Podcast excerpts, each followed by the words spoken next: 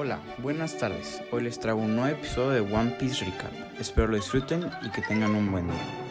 Hoy vamos a hablar de las técnicas de combate del mundo de One Piece. Empezamos con la más común de todas, siendo el Haki. El Haki es una fuerza misteriosa que se encuentra en cada ser viviente del mundo de One Piece. No es diferente a los sentidos comunes que la gente normalmente posee. Sin embargo, la mayoría de las personas no lo notan o fallan en despertarlo. Normalmente hay dos tipos de haki común en todos dando el entrenamiento adecuado. Además, un tercer tipo de haki que solo un reducido grupo de personas posee. En términos simples, el haki es la capacidad de sentir y utilizar la energía espiritual y dominar a los enemigos. El haki en ese entonces sin nombre fue visto por primera vez cuando Shanks lo utilizó contra el Señor de la Costa para salvar a Luffy, cuando era un niño de la ira del Rey Marino. El término haki fue acuñado por primera vez y se utiliza mucho más tarde cuando Barba Negra estaba comentando la recompensa de Luffy en Jaya, y se insinuó durante la visita de Shanks a Barba Blanca. Los conceptos básicos del haki se introdujeron durante los arcos del arquipélago Sabondi y Amazon Lily. El concepto fue explicado claramente por Rayleigh a Luffy al inicio del entrenamiento, de este último en la isla de Rusukaina. El haki está latente en cada persona viva, pero raramente las personas lo despiertan. El entrenamiento intenso puede despertarlo al igual que golpes traumáticos como el estrés de una guerra, como por ejemplo Kobe durante la batalla de Marineford. Dos personas conocidas, Aisa y Otohime, nacieron con la habilidad ya despertada, debido al hecho de que el haki se origina en el espíritu de un individuo y no en su cuerpo. Incluso si el espíritu del usuario se transfiere a otro cuerpo, todavía son capaces de dar el haki como si estuviera en su cuerpo original. El haki se divide en tres categorías, siendo Kemunshoku no Haki, que otorga a los usuarios un sexto sentido de mundo que los rodea e ilimitada capacidad precognitiva, Busoshok Haki, que permite al usuario utilizar su espíritu como una armadura para defenderse de sus ataques o para realizar sus propios golpes más potentes. El Hashoku Haki, un tipo raro de Haki que solo en un millón puede usar y que otorga al usuario la posibilidad de dominar la voluntad de otros. La mayoría de las personas que pueden usar el Haki tienen un tipo que son mejores y como resultado se centran en potenciar ese tipo. Sin embargo, una persona puede mejorar sus habilidades con todos los tipos de haki, solo requiere más esfuerzo. Pasamos a otro tipo de habilidades de combate. Es mucho más desconocida y la más exclusiva a las personas que son parte de la marina o del gobierno mundial. Rokushiki es un estilo especial sobrehumano de artes marciales. Cada uno de ellos hizo sus apariciones en distintos capítulos y episodios, pero la técnica hizo su debut cuando uno de los movimientos apareció en el capítulo 342 del manga y episodio 242 del anime. Fue introducido por primera vez siendo utilizado por los agentes Cypher Pol 9. La mayoría de sus usuarios tienen su propia variación de cada técnica para aumentar su versatilidad y originalidad. Además, algunos usuarios tienden a ser más especializados en una técnica los conocidos como maestros del Rokushiki son aquellos que han conseguido dominar las seis técnicas principales. Solo aquellos que lo sean podrán intentar dominar la séptima habilidad, el Rokugan. Hasta el momento, solo Rob Lucci ha demostrado esta técnica. Las técnicas son Gepo, termina los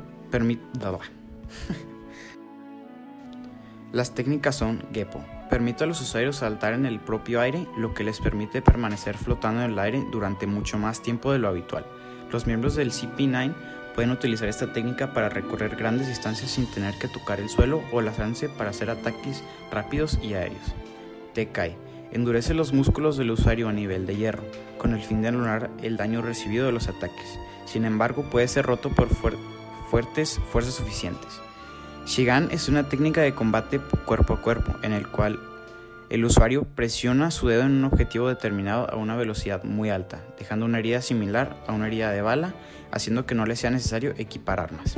Rankyaku es una técnica de proyectil de gran alcance en el que los usuarios empiezan a dar patadas a gran velocidad y fuerza, enviando una hoja afilada de aire comprimido que puede cortar objetos y dañar en gran medida un cuerpo humano. El Zoro es una técnica que permite a los usuarios moverse a velocidades extremadamente altas con el fin de evitar los ataques, así como para atacar a mayor velocidad y con mayor poder. Kami-e hace que el cuerpo de los aéreos se afloje con el fin de evitar cualquier ataque y esquivarlos moviéndose suave y rápidamente como una hoja de papel. La final y la más exclusiva es el Rakougan, es el ataque final y secreto del Rokushiki. Rob Lucci afirma que solo los que tienen el dominio absoluto sobre las otras seis técnicas pueden tener acceso a esta, a esta séptima técnica. El usuario junta sus puños junto delante del objetivo y lanza una onda de choque devastadora. Las otras técnicas de combate son completamente exclusivas a Luffy, ya que se basan en manipular su cuerpo de goma. Estas técnicas se conocen como Gears. El Gear Second se basa en un complicado mecanismo de bombeo, con sus piernas como punto de inicio, con el fin de acelerar drásticamente el flujo de la sangre, lo que permite que los nutrientes y el oxígeno que esta contiene lleguen mucho más rápido a su destino. De esta forma el organismo duplica o triplica su rendimiento, lo que tiene como consecuencia un enorme incremento de velocidad y un considerable aumento de fuerza, pues se duplican las capacidades físicas de Luffy, que ya de por sí son superiores a la del ser humano promedio. Como todo el cuerpo de Luffy tiene exactamente las mismas propiedades que la de Goma, no hay peligro de que sus órganos internos se colapsen y o exploten por el incremento de flujo de sangre. Así que el único efecto secundario que nota es la explosión de vapor debido a la aceleración de su metabolismo. Es con esta técnica que Luffy es capaz de superar la técnica Zoru, que es la que acabamos de ver, y Rob Lucci compara esta técnica con el doping de un atleta. Luffy solo puede usar esta habilidad durante un breve periodo de tiempo, ya que al acelerar el flujo de la sangre, los nutrientes que esta contiene se agotan muy rápido, dejándolo exhausto de que pase el efecto Gear Second. Sin embargo, Luffy puede reponer los nutrientes perdidos comiendo. El Gear Third fue visto por primera vez en Enies Lobby. Al soplar una gran cantidad de aire en su pulgar, Luffy puede inflar los huesos de una parte de su cuerpo haciéndola gigantesca. Estas partes del cuerpo infladas son capaces de infligir daño a una gran escala, pudiendo atravesar paredes y grandes estructuras con facilidad. Y la utilidad del Gear Third aumentó considerablemente cuando Luffy aprendió a usar el Busosho Kaki durante el salto temporal. Inicialmente, el Gear Third hacía que Luffy redujera su tamaño al de después de su uso, limitando temporalmente sus capacidades de lucha hasta que su cuerpo volviera a la normalidad. Sin embargo, esto ya no sucede después de los años de entrenamiento.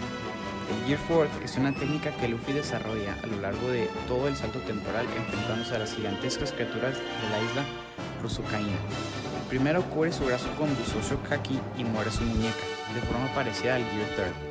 Introduce grandes cantidades de aire a su cuerpo e infla sus músculos. Esta técnica es extremadamente fuerte ya que consigue habilidades completamente diferentes a lo que alguien se podría imaginar es una técnica extremadamente creativa.